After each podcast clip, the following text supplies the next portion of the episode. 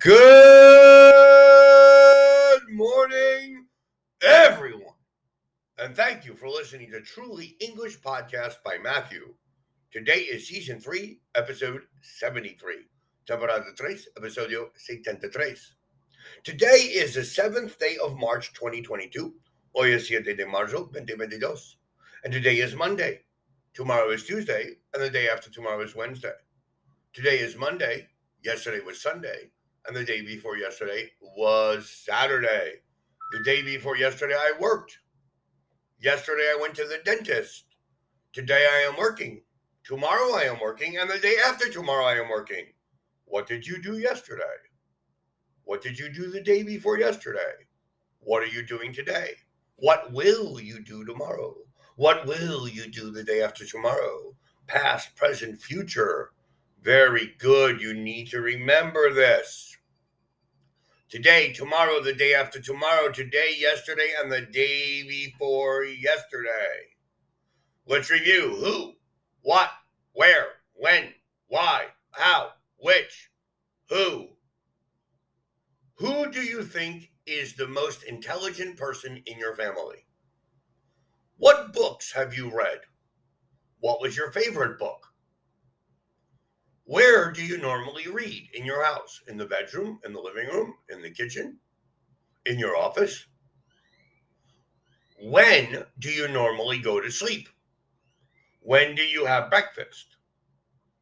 Why do you like reading? Why do you like watching movies?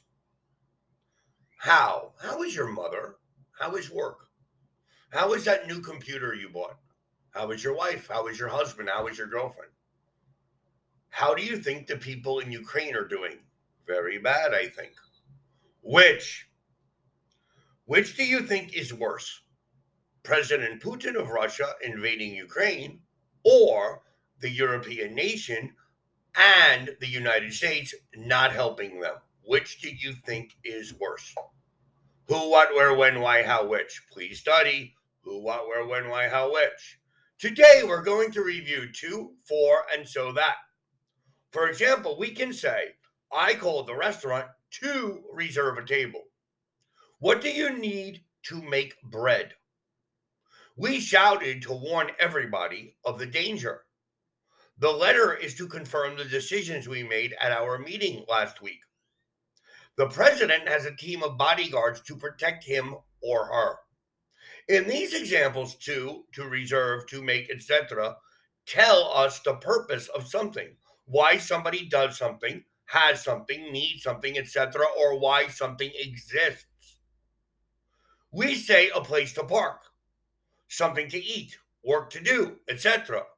It's hard to find a place to park in the city center. Would you like something to eat? Do you have much work to do? Sometimes there is a preposition like on, with, etc. after the verb.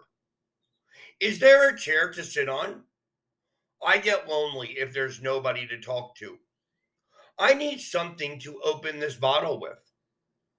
We also say money, time, chance, opportunity, energy, courage to do something.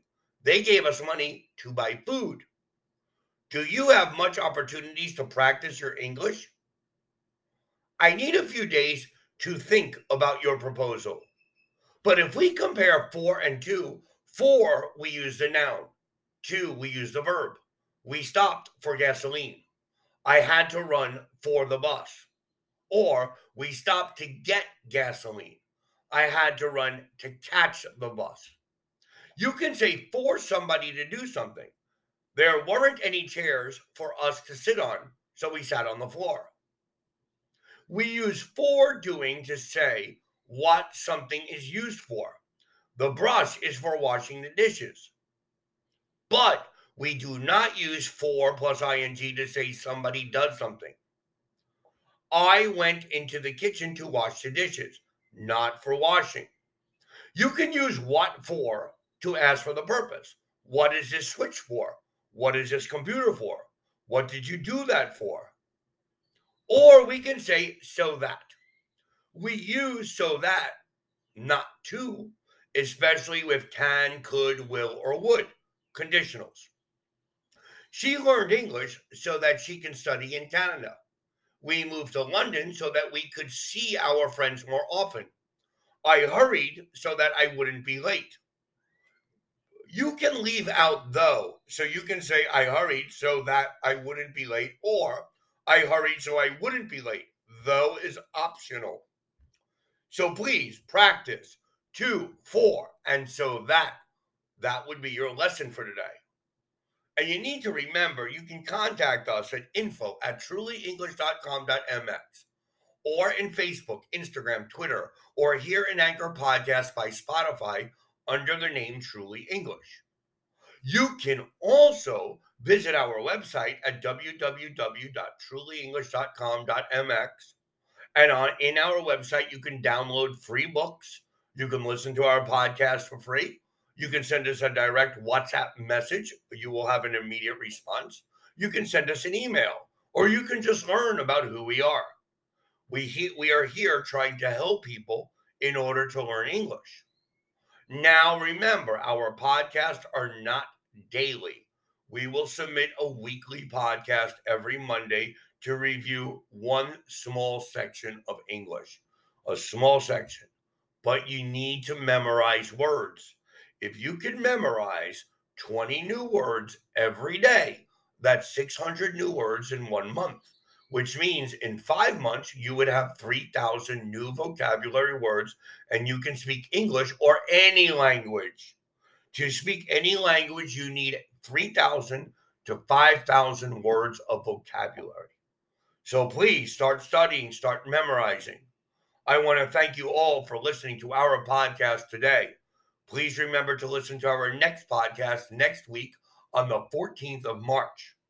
Thank you. Have a great day have a great week and be happy and be safe.